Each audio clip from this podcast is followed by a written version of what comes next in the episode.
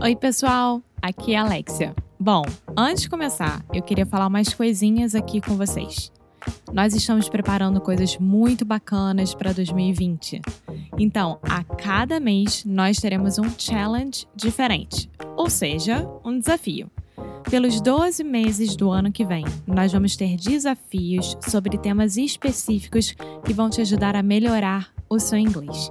Por exemplo, nós vamos ter challenges sobre phrasal verbs, sobre prepositions e como aprender gramática sem precisar usar livros didáticos. Vai ser muito legal, a gente está super animado com isso e queremos muito, muito, muito que você participe. Então, se você é sério com o seu inglês, você deve participar dos challenges. Para saber mais sobre esse e muitos outros assuntos, vá lá no inglesnuecru.com. Okay, now on with the show.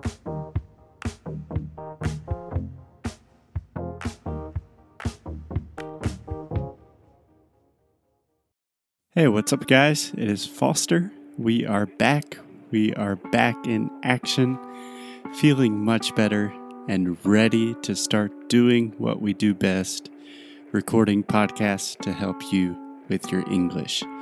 So, this week we have something really special for you. We did a series of interviews with Kyla Gardner. Kyla is a writer, an entrepreneur. She is a woman of many, many talents, and we talk about a lot of different things. For example, are you addicted to technology? Should you quit social media? What is life really like working from a laptop anywhere in the world. How can you make friends in new cities and even how to write a book? Seriously, Kyla is an amazing person. She is super intelligent, generous, and kind. So, we really hope that you like these episodes as much as we did. And of course, Kyla talks a lot about real human connection. And naturally, that means spending less time looking at your phone and more time having conversations with real people. And for that reason, our friends at Cambly are offering an amazing promotion just this week. So, this week only, you can receive a 40% discount on all of the annual plans at Cambly and receive a free class at the same time. So if you have not tried Cambly yet, now is the time to do it. So just go to cambly.com or download the Cambly application and enter the code New Ikuru Sale. Again, you can go to cambly.com or download the app, enter the code New Ikuru Sale to receive a really amazing promotion that will let you talk to real professional English teachers whenever, wherever you want. Remember, this promotion is this week only from June 3rd to June 7th. So do it. Cambly.com, enter the code NUECRU SALE and start making some real human friendships today with real professional English teachers. It does not get any better than that. Okay, guys, it is good to be back. Let's get on with the show.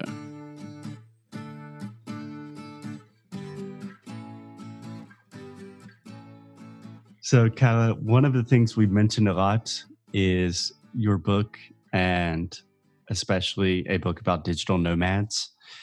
A lot of our listeners are interested in this idea, and I don't think they have too much exposure to it.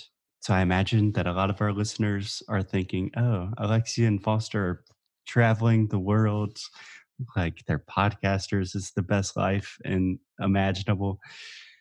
And it's really complicated and weird and hard and has a lot of positive things, but has a lot of negative things. And you write really honestly about this online. And I think that's so important and refreshing. So, I guess just to start, two things. How would you define to a person who perhaps is not familiar with it, what does being a digital nomad mean?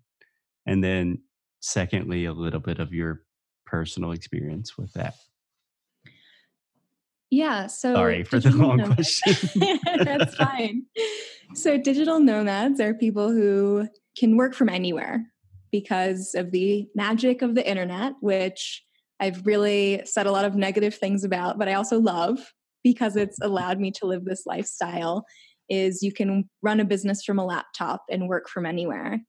And remote work is becoming much more common. And so you could work remotely. Maybe you live in like I'm from Chicago, maybe you live in Chicago and work for a company that's in New York, and that's entirely possible too. Mm-hmm. So, what makes the nomads digital nomads is they're traveling the world while they're doing this and to different extents. Like maybe you live somewhere for six months at a time and then you move somewhere else, or maybe you're traveling every week, which is hard to do when you're trying to get work done at the same time. Yes. I think a lot of us are moving in the direction of I don't know. Are people using the term slow mads already? I imagine I've seen that somewhere, but oh, yeah, I think I've heard that too. Um, I'm trying to at least stay in one place for a couple of months because just traveling all the time is not productive and not healthy. No, I think it's not it's not sustainable. Like it's a fun lifestyle for a few years, but I wouldn't do it for the rest of my life for sure.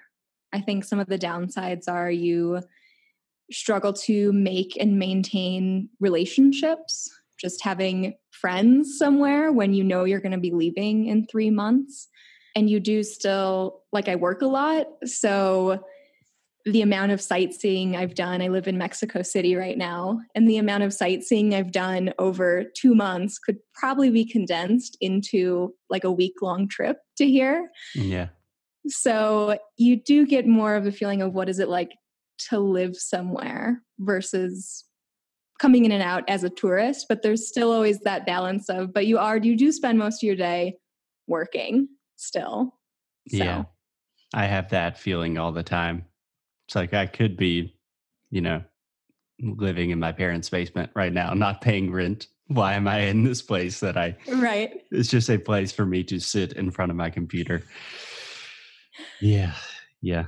So you raised a very interesting point that I believe I read this in one of your Medium articles, and I don't want to misquote you, but I believe you just moved to somewhere in Asia, perhaps Bangkok, and you said something along the lines of making friends in a new city is like a full time job. And I totally agree with that. And this is something super relevant to our students and listeners because a lot of people are moving to the US or Europe. And even if they can speak really well, they have a lot of difficulties making friendships. And I think a lot of that does not have to do with the language as much as it's hard to make friends as adults. So if you want to respond to that however you want if you no, have I, advice. I, I totally agree with it's just it's not necessarily though the digital nomadism doesn't help i think you're right that it's just part of being an adult. Like all the friends that i made i made them in you know high school and then college and then my first job and it's just people you are forced to spend eight hours a day with so you're going to become friends and then when you're an adult and you are trying to make friends and you don't have an office to go to, it's like, it's almost like dating. Like you have to find leads, you have to see if you're compatible, you have to ask them to hang out, you have to see if they want to hang out, you have to meet, you have to plan it. And it's not just we're we're friends because we literally sit next to each other in an office. It's it's hard. Yeah, a question I love to ask people in general is how many like real friendships do you have? I'm not talking about Facebook friends, but people that you really talk to and care about that you did not grow up with, you did not go to school with, or you did not work with. And for me, the answer is like, I don't know, definitely less than 10. and I yeah. think for most people, it's you can count on two hands. Right. And yeah. like you say, it's not about Facebook friends. That's something else I've learned. Quitting Facebook is do I want to spend three hours a day liking the posts for acquaintances? Or would I rather spend that time maybe sending like a personal long message to a friend, hopping on Skype with a friend, and really deepening those relationships that are those top 10 versus kind of scattering my attention to all these people who I am just one of 700 friends for them as well. Yeah. The idea of depth and profundity is something I've been thinking about. Honestly, not that deeply about recently. Right. I've been skimming should. the surface of depth recently. so, Kyla, I know a ton of people listening to this will hear all of our warnings about digital distraction and digital nomadism and how like eh, if you're doing this you should be careful because it's tough sometimes. And we'll still think i want to do that. And especially in brazil right now their economy is having a lot of difficulties just financially economically. Brazil is in a difficult place for most people. And i really do believe that working for yourself online is still a wonderful opportunity, perhaps more now than ever. First, do you agree with that statement? And secondly, if you do, what recommendations would you give to someone trying to follow that path? I do think it's a great thing, despite all the harsh realities of being a digital nomad. I still live this way and I still love certain parts of it. And I do feel very grateful to travel and see so much of the world and work for myself. And I think that it is a better way to work. Um, the new startup that I worked for, maybe a year and a half after I left, was completely shut down, just closed. And maybe 25, 30 journalists I knew were just out of a job overnight. And that's how it is in journalism. That's how it is with a lot of jobs now. And depending on an employer can make you a bit inflexible. Whereas when you work for yourself, I feel like I've learned a lot of entrepreneurial skills that even if my books ended up not working out, I could find a way to use my skills as a writer and what I know about business to start something else to reach out to people I've met who work online and I could find something else to do. So I think depending on an employer sometimes can be scarier than working for yourself, though that's also very scary. Yeah, I really want to believe, and I think I do believe this, that working for yourself is just a better bet in terms of security and safety than working for an employer although personally in my own life it does not seem that way right now. But yeah yeah it really allows you to take control of your life in a really new and liberating way. Yeah and if people are looking to start the way i got into it was working at that software company that was an online business. There are a lot of sites now where you can find kind of apprenticeships in the online world.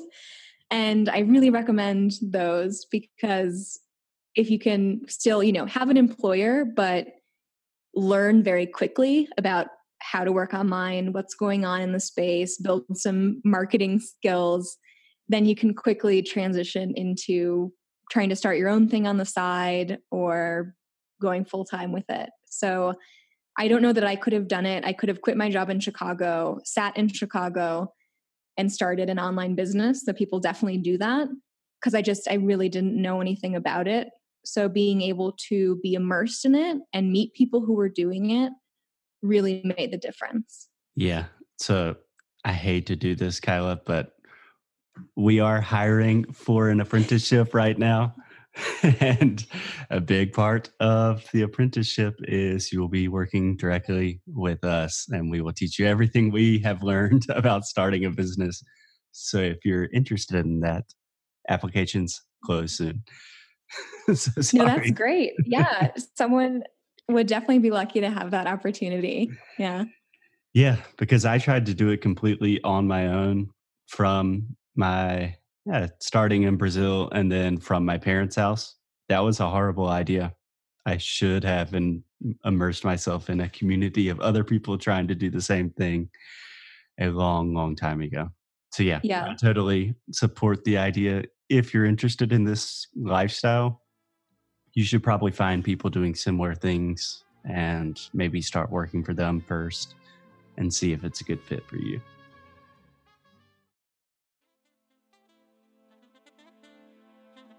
Muito obrigada por ter escutado mais um episódio aqui do nosso Inglês Micro Rádio. Quando eu falo nosso, eu realmente quero dizer eu, Foster e vocês, né? A gente faz isso tudo pensando em vocês. E, além disso, nós temos produtos feitos para vocês lá no nosso site inglêsnecru.com. E lá você vai poder ver os challenges, né? Nós temos um challenge novo a cada mês. Quando que Sound School vai abrir de novo? O que, que nós estamos planejando para esse mês? Tudo isso você pode acessar lá no inglêsnecru.com. Vale muito a pena. Nós temos muito orgulho do novo site. Tudo está funcionando direitinho, então vá lá, deixa seu e-mail para você saber as nossas novidades, o que, que a gente está criando desse lado. Então é isso. Dei meu recadinho de final de episódio. Espero te ver no próximo. Então é isso, hein? Bye!